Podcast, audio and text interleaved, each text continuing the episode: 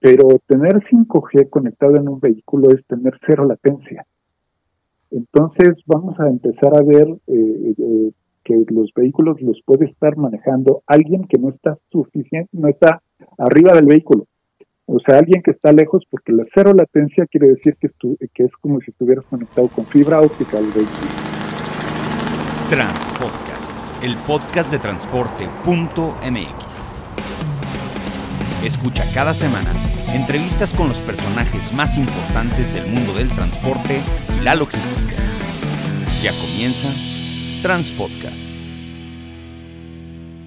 ¿Qué tal amigos de Transpodcast, el podcast de transporte.mx? Mi nombre es Clemente Villalpando y como cada semana vamos a tener un episodio en temas pues obviamente de transporte, logística, cuestiones muy interesantes, tecnológicas principalmente.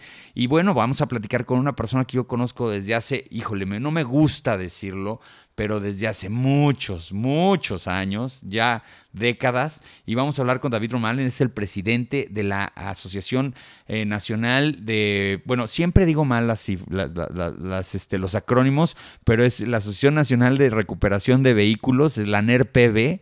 Eh, y bueno, pues lo tengo del otro lado de la, de la línea, David. Gracias por estar aquí. Hola, Clemente, ¿cómo estás? Como bien lo señalaste, tenemos ya un par de décadas conociéndonos porque has estado muy muy eh, en medio del, del eh, sector del transporte, lo conoces desde todos los lados, ahora tienes este medio tan importante que nos ayuda a difundir las noticias. La Asociación Nacional de Empresas de Rastreo y Protección Vehicular. Exactamente. Este, esa, esa completa tiene, va a cumplir 20 años ya el, el marzo siguiente y tenemos ya 58 asociados, como te comentaba hace un rato, y traemos por ahí como 2 millones de vehículos conectados allá afuera, ¿no? De todo tipo de transporte, mayormente transporte de carga, es donde eh, la inversión en tecnología se ve más patente y donde los usuarios han estado eh, tratando de, proteger sus activos pues con mayor cantidad de tecnología. Muchas gracias por la invitación y qué gusto volver a hablar contigo, Clemente. Igualmente el gusto es mío, David. Oye, a ver, tú eres una persona que eh, yo creo que yo, yo te considero uno de los pioneros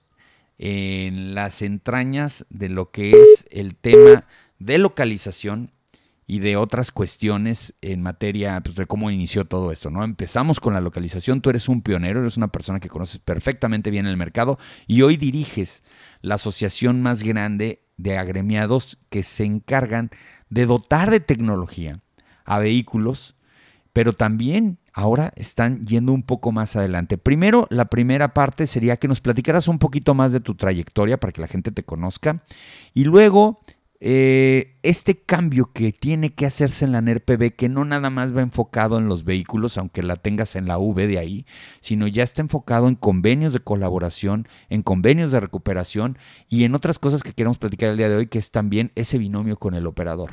Platícanos un poquito más de ti, mi estimado David. Pues mira, eh, Clemente, yo venía originalmente del sector asegurador, eh, tenía una representación comercial de una herramienta de evaluación de daños para vehículos que eran chocados. Y por ahí me localizó Global Star de México eh, hace un poco más de dos décadas y me pareció este, como ciencia ficción, ¿no? Yo que había estado escribiendo código por mucho tiempo representando eh, eh, empresas de tecnología, cuando encontré a Global Star que tenía una constelación de satélites y que transmitía la, esta posición de la longitud, la latitud de un vehículo, los subía a órbitas, me parecía que me pareció verdaderamente ciencia ficción, me entusiasmé muchísimo, llegué a vender eh, eh tecnología satelital, eh, llegué como director de, ventas y marketing y después de estos 20 años acá te puedo decir que este segmento sigue siendo como ciencia ficción, nada más que ahora pues hay nuevas tecnologías, hay cosas mucho más novedosas, el GPS fue la primera ficción que empezamos a ver que funcionaba para recuperar vehículos Estuve también dirigiendo una empresa muy importante en el mercado que se llama Smart Tracker, también pionera de la NRPB. Y fue mi primera, fue mi primera, ahora sí que mi primera compañía que me proveyó de GPS y ahorita que lo decías, recuerdo haber frustrado robos en aquel 2004, 2005, 2006 con tecnología de Smart Tracker. Sí, sí, la verdad es que era una tecnología muy interesante.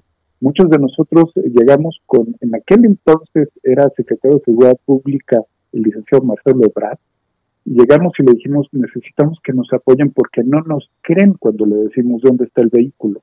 Nos eh, preguntaron, ¿y ustedes cómo saben? ¿Están coludidos? Pues no, con la tecnología podíamos ver dónde estaba el vehículo, a qué velocidad iba, o, accionar un paro de motor, oír este, eh, lo, que estaba pasando en la cabina con estos micrófonos y bocinas ocultos. Y el licenciado Dart fue precisamente quien nos dijo, no puedo ayudarlos de forma independiente a cada empresa, ¿por qué no generan una asociación? Y generamos esta asociación que en un principio tenía seis integrantes, seis empresas eh, que eran las visionarias del mercado, entre ellas Smart Tracker, el mismo Global Star. Teníamos muchas empresas que todavía se mantienen después de 20 años y es muy interesante ver que la permanencia de estas empresas de tecnología pues es a veces mayor que, que las de Nextel, por ejemplo, ¿no? Nextel ya no existe cuando, cuando este pues teníamos tantas eh, eh, tanta penetración de tecnología, pues estas empresas chicas, medianas, familiares en algunos casos, pues se volvieron unos corporativos grandes y, pues ahora son referentes en el mercado de desarrollo de tecnología. Entonces lo que estamos viendo pues, sigue fascinando también a los a los que seguimos eh, trabajando en ellas porque ahora vemos video en cabina, ahora vemos este la inteligencia artificial de todos estos algoritmos que te ven si un operador está cansado, si un operador se desvía de los carriles, si hay bamboleo en el vehículo. Tenemos chapas electromagnéticas que se activan desde la internet o bien las tienes con, números este, encriptados como, como los NIPs del banco. Entonces ahora vemos en el, en el vehículo pues cualquier cantidad de tecnología muy novedosa. ¿No? Y lo más interesante es que ya está disponible en cuestión de, de unos pesos y unos centavos mensualmente y puedes hacer muchísimo ya con ellos. Entonces, esa es, un poquito la trayectoria que he seguido, mi estimado amigo, eh, y obviamente pues he tenido el placer de conocer y de atender a gente tan interesante en el mercado como tú y tus empresas. Oye, a ver, bueno, yo nomás quiero eh, hacer una pequeña reseña, independientemente que el otro día vi en Netflix una serie que se llama La historia de, como que te explica cada cosa, y el primer capítulo era el GPS. Y el primer capítulo, te explicaba cómo funcionaba esta red de satélites que por triangulación te daban unas coordenadas, etcétera, etcétera. Tú recordarás, y a lo mejor te voy a abocar a la nostalgia, que en los primeros GPS que instalamos hace ya más de 20 años, los hacíamos de una manera muy artesanal.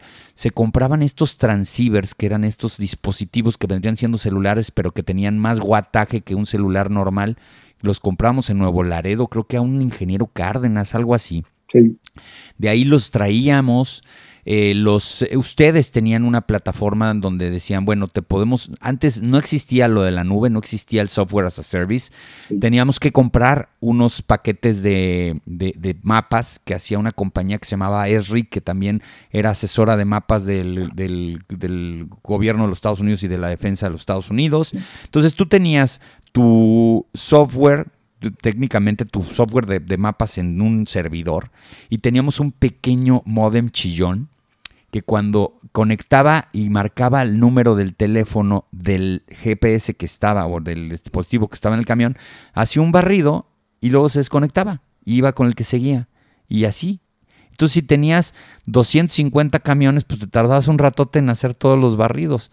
Hoy, todas esas cosas las veo en retrospectiva con la tecnología que hay hoy y es impresionante. Y hasta la mismo carrier, el carrier que hoy todo el mundo tiene multicarriers, cosas así, lo teníamos que negociar directamente con el carrier más grande que había, que era Telcel. Yo me acuerdo que ahí Smart Tracker lo trataban como si fuera ahora sí que medio patrón porque les colocaba líneas por todos lados cómo ha cambiado en un par de décadas todo esto. Es interesantísimo que alguien llegue y que te diga, pégaselo a un chuponcito que está abajo del tablero y no te preocupes por nada. Y antes era muy artesanal cómo hacíamos las cosas, ¿te acuerdas? Sí, sí, la verdad es que ha sido fascinante ver el desarrollo.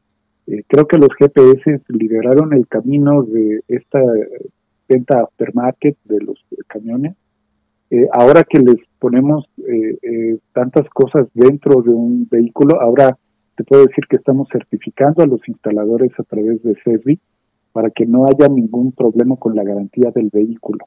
Antes, como bien lo decías, teníamos que pegar un poco de hardware, teníamos que hablar con los carriers, teníamos que decirles y explicarles que pues íbamos a conectar y vamos a tomar una línea de la ignición y, los mismos carros y los mismos vehículos, eh, eh, los mismos eh, productores de los vehículos decían, no, si lo tocas, este, pierde la garantía total. Ahora ya el mercado aprendió que pues es como, como cuando tú pones un, un estéreo nuevo, ¿no? O sea, es un accesorio más que lo necesitas para operar, lo necesitas para tu logística y pues en el transcurso de los años también los carriers, por ejemplo, entendieron que también había un negocio muy interesante ahí. Como te digo, ahorita tenemos dos millones de líneas conectadas este, con diferentes carriers. Entonces ellos mismos dijeron, oye, tengo que hacer una área de tecnología dedicada a los datos, porque como lo decías en un primer momento, las primeras llamadas eran llamadas analógicas, entonces un modem le llamaba a otro modem, transmitía una cadena de datos y se desconectaba. Eh, Telcel fue el primero y, América Móvil en Estados Unidos fue el primero también en reconocer que había una necesidad en el mercado, que había un segmento que iba a crecer y que iba a ser un segmento tecnológico muy interesante. Y ahora los tres carriers eh, más importantes, cuatro que ya tenemos al TAN, eh, reconocen que hay una necesidad de datos y ahora tienen áreas que se llaman IoT, de Internet de las Cosas, eh, tienen paquetes especializados para estas aplicaciones, venden tecnología, también reconocieron que ese segmento del mercado iba a mantenerse operando y muchos de ellos tienen esquemas de financiamiento para el hardware y están homologando los dispositivos. En un primer momento, cuando corríamos sobre una red, eh, un dispositivo alemán o un dispositivo italiano, un dispositivo estadounidense o asiático, pues lo hacíamos sin las certificaciones. Ahora los mismos carriers aprendieron que si certifican los dispositivos y los prueban en sus redes, pues ese negocio, ese segmento es el más interesante. Ahora lo que vemos pues también es que cualquier individuo que trae una carga valiosa o un producto básico, pues aprende que es eh, muy importante tenerlo eh, localizado, además de la eficiencia que ayuda a tenerte los mejores tiempos de entrega y mantener a tu cliente bien informado, sabe que teniendo un GPS puede alertar a la policía y le puede decir trae un problema, una posible emergencia ahí y pues obviamente tiene el doble de probabilidades de recuperar su vehículo si trae un localizador. Y qué bueno que le vinieron a dar orden a esto, la verdad. Es que hubo un momento en donde hubo un boom eh, de pues empresas que vendían y comercializaban sistemas de localización yo, yo decía a manera de, de guasa y de, burla que todo el mundo conocía a alguien que le vendían seguros y GPS. Este, y, y, luego llegó a pasar, obviamente no diré ni nombres ni nada, que, que, eran empresas que no tenían el soporte, que no tenían la infraestructura para darte ese mantenimiento o esa capacidad que había para poder pues obviamente de, delegarle algo tan importante como el monitoreo. Eh, esto pues es una idea que se ha venido madurando con el tiempo, pero antes los transportistas de la vieja guardia decían, ¿y yo para qué quiero saber dónde está el camión? Pues ya antes no, pero ahora sí. Y ahora cada día demandamos más, más datos, más información. Y yo recuerdo que pues muchas empresas compraban y terciarizaban esto, pero no daban el soporte. Lo importante de esto es que la asociación te da la capacidad de darte un esquema de aval. Yo siempre lo he dicho de esa manera, o sea, las cámaras, los organismos, las asociaciones eh, sí cuidan su prestigio y no tienen a cualquiera adentro, no lo hacen por cobrar una cuota, lo hacen por tener una, un sistema de, agremiarse en, en, intereses y en capacidades. Entonces, si tú ves que la empresa que te da servicio está en la NERPB, pues es que ya le investigaron, no le dieron entrada nomás porque sí, ya pasó por algunas pruebas de, confianza y calidad para que pueda tener ese sello y a final de cuentas eso es lo que vale muchas veces cuando tú acabas tomando una decisión. He visto que muchos grandes players de muchas cosas se metieron ahora a ver esto. Y estamos hablando de llanteras, el caso de Michelin cuando compró mi copiloto, recordarás, el caso de Bridgestone que acaba de comprar Tom Tom Telematics que ahora es Webfleet y también compró Azuga. Muchas grandes players, Shell también ya tiene un sistema de rastreo apoyado por Geotab, que no veían como core business esto, obviamente no su core business, pero no veían como que la utilidad. Y hasta ahorita estoy viendo, después de 10, 15, 16 y 7 años, que empiezan a comprar compañías que se dedican a la tecnología de la telemática y la telemetría. Sí, fíjate que eh, tomaste dos conceptos muy, muy importantes, es la confianza y la calidad. Eh, la ley en el, en, el país, en México, es muy clara. Eh, si tú das un servicio de seguridad privada, debes de estar certificado. Y todas las empresas, las 58 empresas de la NRPB, son empresas de seguridad privada certificadas de forma federal y en cuando se necesita de forma, de forma estatal. Entonces, eso te da la confianza de que es una empresa legalmente constituida, que paga sus impuestos, que tiene protocolos y que está además con los protocolos eh, certificados de la asociación. Una parte importante de nuestro trabajo en la asociación es profesionalizar a todo el sector. Así como capacitamos a todos los monitoristas de nuestras empresas asociadas y los mantenemos capacitados todo el tiempo, esa misma capacitación ahora la ofrecemos a las autoridades. Entonces, eh, tienes la garantía cuando tú oprimes un botón de pánico en tu vehículo, tu operador lo oprime, sabes que todo el protocolo de alertamiento que va a ser accionado lo van a accionar personal totalmente capacitado y certificado. Y vas a tener 31 eh, convenios de colaboración con la Guardia Nacional, que es nuestro eh, primer respondiente, y todos los estados en los que trabajamos, que mayormente empezamos a hacer los convenios con los estados en donde más problemática teníamos. Es muy fácil eh, eh, mencionarlos, el Estado de México por la cantidad de población y por la cantidad de vehículos que circulan, es nuestro estado donde tenemos más eh, trabajo, por decirlo así. Cerca del 30% de los robos se están dando en, en esas zonas. Después tenemos Jalisco, después tenemos Puebla, y con cada uno de ellos fuimos trabajando sobre este protocolo, tenemos personal trabajando dentro de los C4 y C5, entonces tú tienes la garantía de que te van a poner un hardware certificado que corre con el carrier que, tú escogiste o el multicarrier que tú, de los multicarriers que tú hayas escogido, vas a saber que no te van a estar violando la garantía de tu vehículo porque es personal certificado ahora con CESBI para la garantía de tu vehículo, vas a saber que el dispositivo es un dispositivo de calidad internacional y vas a saber que lo está operando una empresa que tiene todos los permisos federales y estatales que se necesitan para activarte un protocolo con la autoridad. Y sobre todo vas a saber que tienes un centro de monitoreo, que es el de la NERTV, a tu disposición, lo estás cargando en los hombros todo el tiempo que vas en la carretera. Entonces sí, es muy importante la confiabilidad y la calidad, mi estimado Clemente. Oye, pero a ver, eh, para los que no conocen mucho del tema, eh, sí es interesante comentarles que eh, ustedes han desarrollado, yo creo que tres líneas, ¿no? Como que un, un, código y una estandarización de lo que se debe de hacer como compañía de, de apoyo de seguridad y de tecnología. La segunda es una cantidad de convenios eh, de colaboración con estados, con municipios, con la federación, en materia de cómo también atender un problema de estos, porque también tú dices, bueno, yo le voy a pagar a una empresa que está en el PB, pero ¿qué, qué, capacidades? Porque hay empresas que te ofrecen también hasta la misma recuperación del vehículo. Entonces eso es interesante porque ¿cómo lo vas a garantizar? Bueno, pues ya firmamos algo, ya saben las policías estatales y ya saben cómo hacer un protocolo hasta de recuperación, nada más de localización. Esa sería la segunda.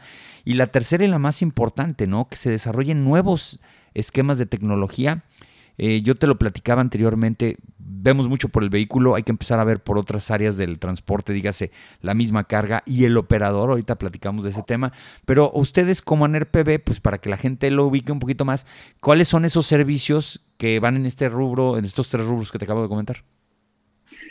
Mira, Clancy, como, como lo dijiste, ha ido evolucionando y ahora hay una especie de modelo de suscripción. Los grandes eh, jugadores internacionales dijeron este, e, esta modalidad de vender hardware y de pegarle un poco al carrier y que tú pagues tu línea, terminaron por, por estandarizarse en un modelo de suscripción, como tu televisión te paga. Tú me activas, yo te instalo todo lo que yo necesito para ayudarte a recuperar el vehículo y pagas una cantidad fija mensual.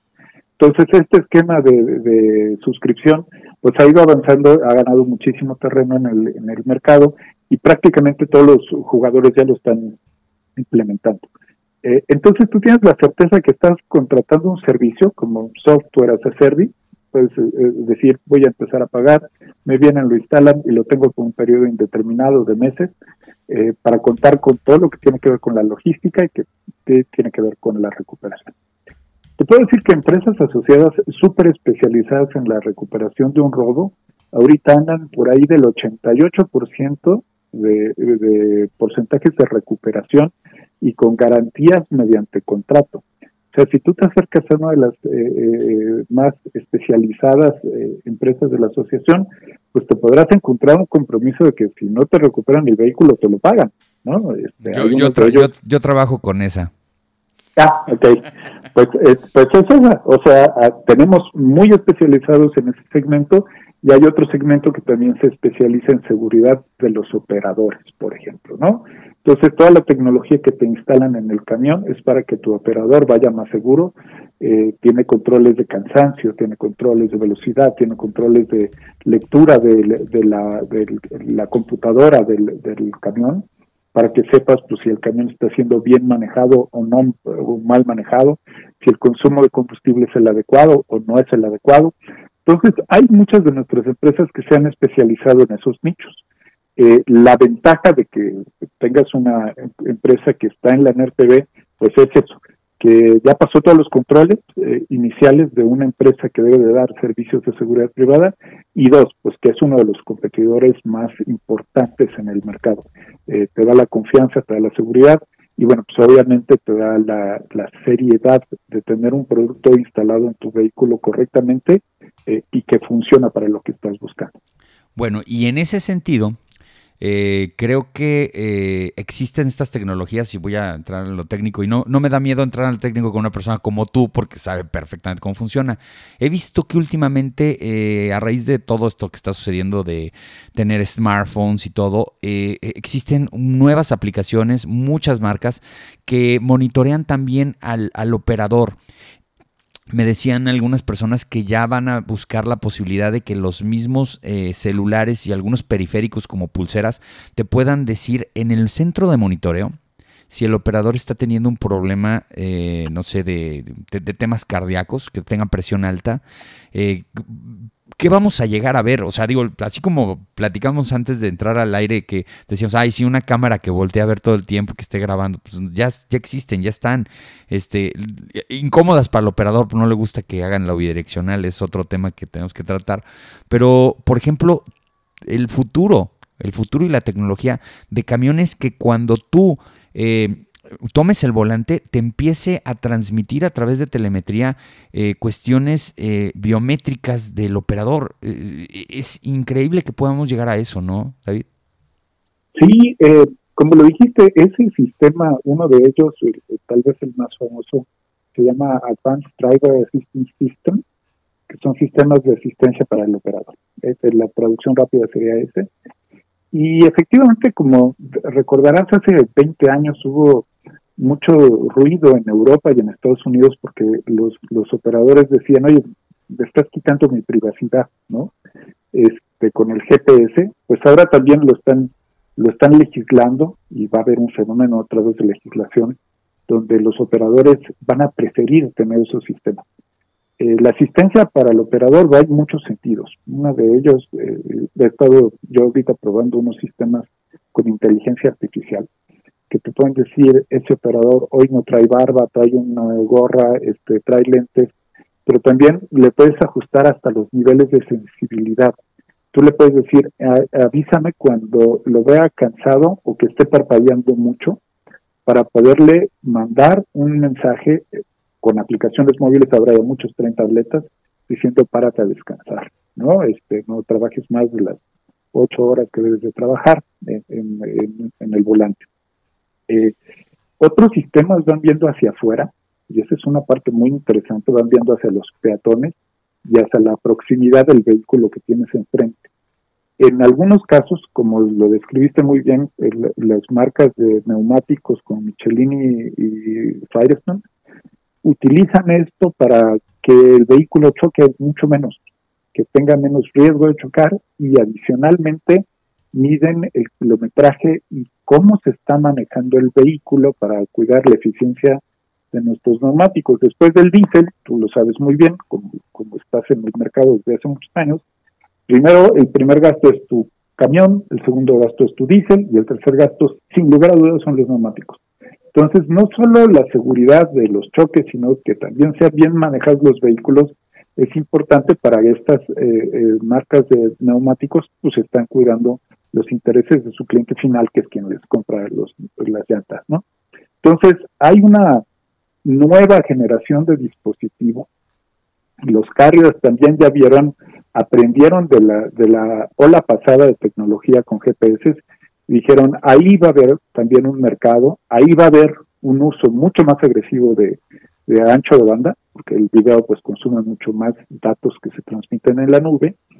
Y bueno, pues eh, eh, viene la 5G y lo que acabo de decirles, eh, tal vez no lo hemos visto con la sensibilidad tecnológica que deberíamos, pero tener 5G conectado en un vehículo es tener cero latencia.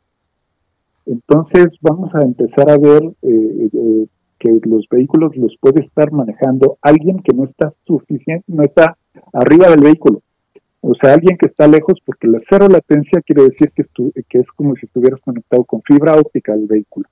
Entonces vas a poder reaccionar en tiempo real sobre las cosas que están pasando y vas a poder mandar instrucciones en tiempo real.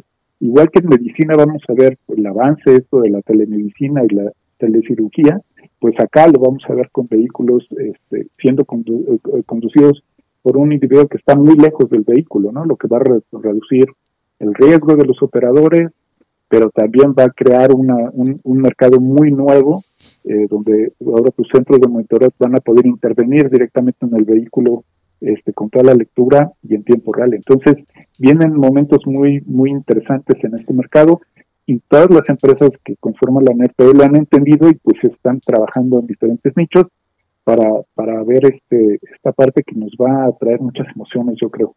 Oh, pues mira, por eso me gusta platicar contigo. Imagínese usted que está escuchando este podcast, que en el futuro, no muy lejano, eh, va usted a tener a sus operadores eh, más capacitados, no en las carreteras, lo va a tener en sus eh, centros operativos y va a tener ahí manera de controlar los camiones, de manejar los camiones y probablemente unos operadores con un poco menos de experiencia estén arriba de los camiones este, en las carreteras para algunas eh, cuestiones pues, de seguridad, de atención, de administración de la unidad.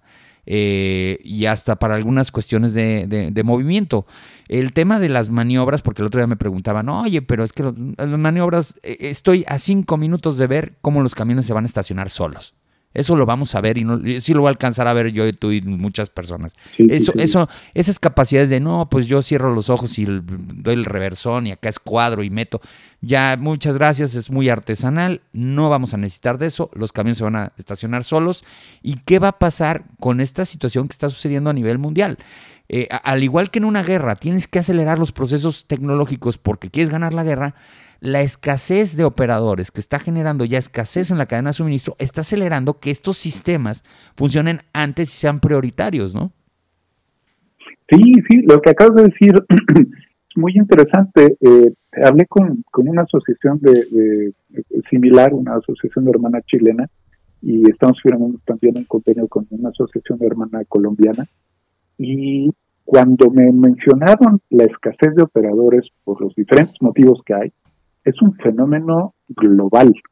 Eh, en algunos casos es porque las personas que estaban acostumbradas a moverse en ese mercado y ser operadores ya no les parece atractivo.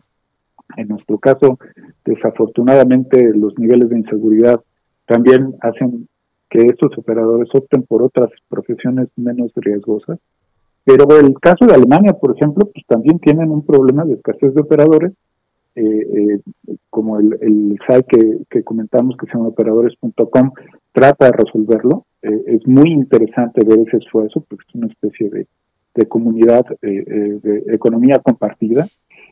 pero en todos los casos estamos viendo eso y también se está viendo en los vehículos medianos y chicos, los que reparten el abarrote y demás, tampoco el operador está disponible.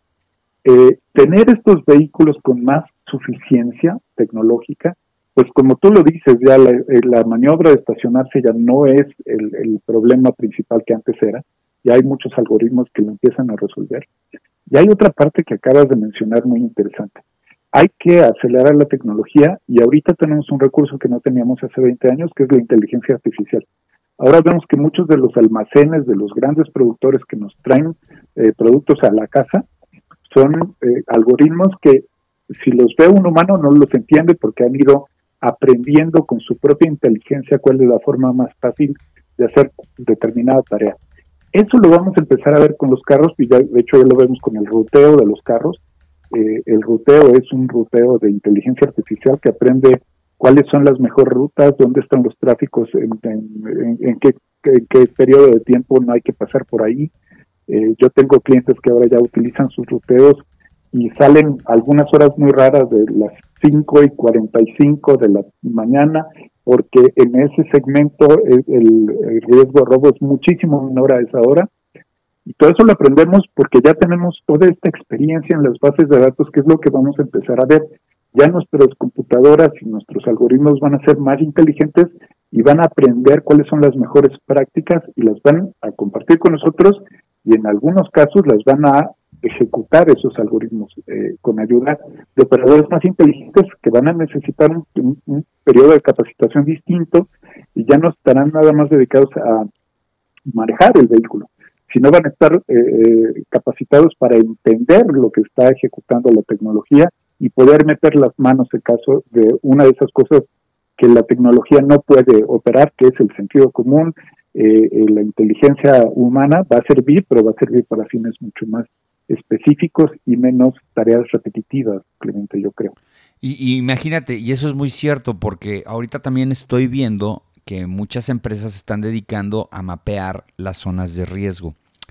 Y esto eh, con una intención muy clara. Digo, tú eres parte de eso. Yo veo que ustedes manejan datos del Secretariado Ejecutivo de Seguridad Pública, pero a veces ustedes tienen más datos que ellos, entonces ahí como que hacen este tema. Obviamente hay muchas startups que están empezando a generar algoritmos para recibir más datos en tiempo real.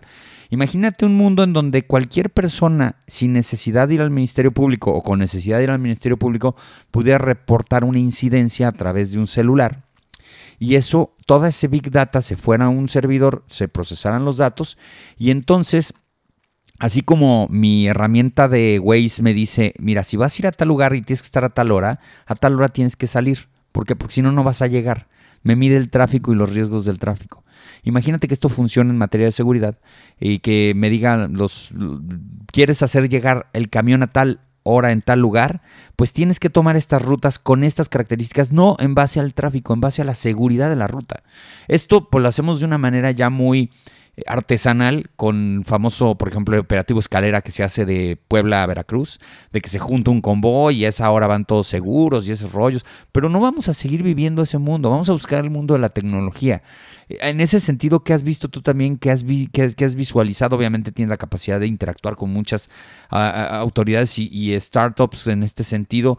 ¿Tú ves viable que en un futuro todo el ANERPB pueda proporcionar a través de las plataformas que yo sé que han hecho, conozco bien el tema de Centinela, eh, información tecnológica para que digan, sabes que esta ruta no la vamos a ocupar esta semana, ya tenemos reportes de cinco robos y empezarle a pegar a la maña y a las ratas con un poco más de inteligencia y no nada más ser totalmente reactivos porque pues ay, ya nos robaron el camión y, no hacemos nada, ponemos las manitas abajo y pues ahora a ver si el seguro se, se pone las pilas y te paga, ¿no? Eh, qué, qué interesante viene el futuro. Mira, yo, yo creo que lo acabas de comentar, eh, tenemos mucha información, la hemos ido sofisticando. Eh, nuestra columna vertebral se llama Centinela, que es una plataforma de plataformas, y ahí llegan todos los siniestros que nos reportan los asociados, los que se recuperan, los que tienen problemas, los que eh, fueron falsas alarmas y demás. Y ahora lo que hacemos con las autoridades, sobre todo con los estados y con la Guardia Nacional, que son nuestros respondientes más frecuentes, analizamos esta información de forma estadística. Ya no, ya no nada más decimos, ah, pues aquí hubo muchos y aquí hubo poco, sino aquí están comportándose de esta forma con este modus operandi. Acá está haciendo los horarios y la inteligencia un poquito más desmenuzada de aquí operan más en días de semana, aquí operan más en los fines de semana, aquí operan más en las carreteras, en los cruces carreteros, y le vamos dando a la autoridad ya esta información que, que ha sido procesada por muchos, muchos, muchos eh, eh, algoritmos que hemos estado trabajando por varios años. Y entonces, pues lo que estamos generando con Sentinela son estos mapas de calor, pero no solo eh, geográficos, sino también de, periodos temporales, eh, que le ayudan también a nuestros clientes a tomar decisiones más inteligentes. O sea, lo que acabamos de decir tú y yo ya lo ocupa muchísima gente diciendo, si, si la estadística de robo me dice que la carretera Puebla-Veracruz, el segmento de cumbres, el, el, momento más peligroso es a las 7 de la tarde, pues no vayas a las 7 de la tarde ahí, ¿no? O sea, hay, hay una situación de riesgo que, tienes que evadir. Exacto, todo el mundo lo vivió en algún momento cuando te dicen, oye, no puedes estar en la Bondojito o en Tepito a las 11 de la noche, pues no vayas, bajas la incidencia. Exacto, exacto. Eh, eh, entonces, eso es lo que hace ahora Centinela. Le dice a los estados, le dice a los clientes, le dice a las empresas asociadas, este es el mapa de calor, estas son las horas en donde no debes de pasar, y se lo decimos a diferentes actores. A las autoridades le decimos, oye, pon más atención en este crucero, pon más atención o pon más luces en cumbres de maltrato. De hecho, fue muy interesante cuando fuimos a Puebla, el mismo secretario dijo, ¿y cuál es el problema que ustedes ven en cumbres de maltrata? Y eran las lumbreras. Eh, pusieron rápidamente eh, apoyo ahí y el índice delictivo bajó. Eh, en la caseta de Amozoc veíamos que no abrían todas las casetas y eso generaba unas filas muy largas y la maña pues decía de aquí soy, ¿no? Entonces abrieron más casetas y demás. Entonces eso nos ayuda a trabajar con los estados para no nada más, como bien lo acabas de decir, no, no, no nada más quejarnos, sino ser muy proactivos. Puedo decir que en el área de Nuevo León, Nuevo León es un estado ejemplar para su densidad de población debería ser eh, el lugar número 5 o 6 en, cuestión de materia de robos. Y nunca lo vemos ni en el 10, ni en el 11, ni en el 12. Eh, tienen una seguridad que aplican muy, muy interesante. Hacen caso a los mapas de calor, calor. Lo mismo al estado de Hidalgo, te puedo decir que también es un estado ejemplar. Entonces, bueno, pues estamos muy orgullosos de poder contribuir, ayudar un poco con inteligencia mucho más, ahora sí, si me permites la redundancia, más inteligente, decirle a las autoridades, aquí es donde nos está doliendo, todas representamos a dos millones de vehículos conectados allá afuera, pues esa información se ha vuelto muy relevante para muchos actores y tratamos de difundirla con los actores en la medida que lo podemos hacer. Pues qué interesante. Oye, ¿qué crees? Ya se nos acabó el tiempo, pero la verdad es que platicar contigo de estos temas es muy interesante, es súper eh, provechoso y sinceramente creo que podemos hacer muchas cosas en el futuro para poder informar y empoderar a los transportistas. A la persona que te quiera contactar, ¿dónde te encuentra? Pues mira, está en nuestra página, es anerpb.mx y ahí tienen el enlace hacia todos nosotros. Tenemos un consejo de la asociación, eh, con, el orgullo de que me permitieron su voto y, y presidir la asociación un, par de años. Es una muy grata experiencia. Te agradezco a ti, Clemente, siempre también conocer a personas que conocen el mercado eh, tan a profundidad y que, que ayudan a difundir todo esto que estamos haciendo eh, como un organismo de representación que somos, pues realmente es muy valioso, Clemente. Tu medio es un referente en el mercado y pues te agradezco muchísimo el tiempo y eh, en anertv.mx ahí estamos eh, eh, y ahí pueden ver toda la información de, todos nuestros asociados. Qué bueno, pues me da mucho gusto platicar contigo. Sé que no es la última vez porque siempre hay temas muy interesantes y conoces muy bien del tema. Y pues te quiero agradecer una vez más poder platicar un ratito con los transportistas. Mi estimado David Román, presidente de la Asociación Nacional de Empresas, ahora sí, ya, ya la, tengo ahí, de rastreo de vehículos, eh, que pude, pues, por poder platicar aquí en Transpodcast un ratito con nosotros, mi estimado David. Muchísimas gracias, Clemente. Te lo agradezco a ti y un saludo a todo tu auditorio. Y a todos ustedes, ya saben, la mejor y la mayor información del mundo del transporte la van a encontrar en transporte.mx. Saludos.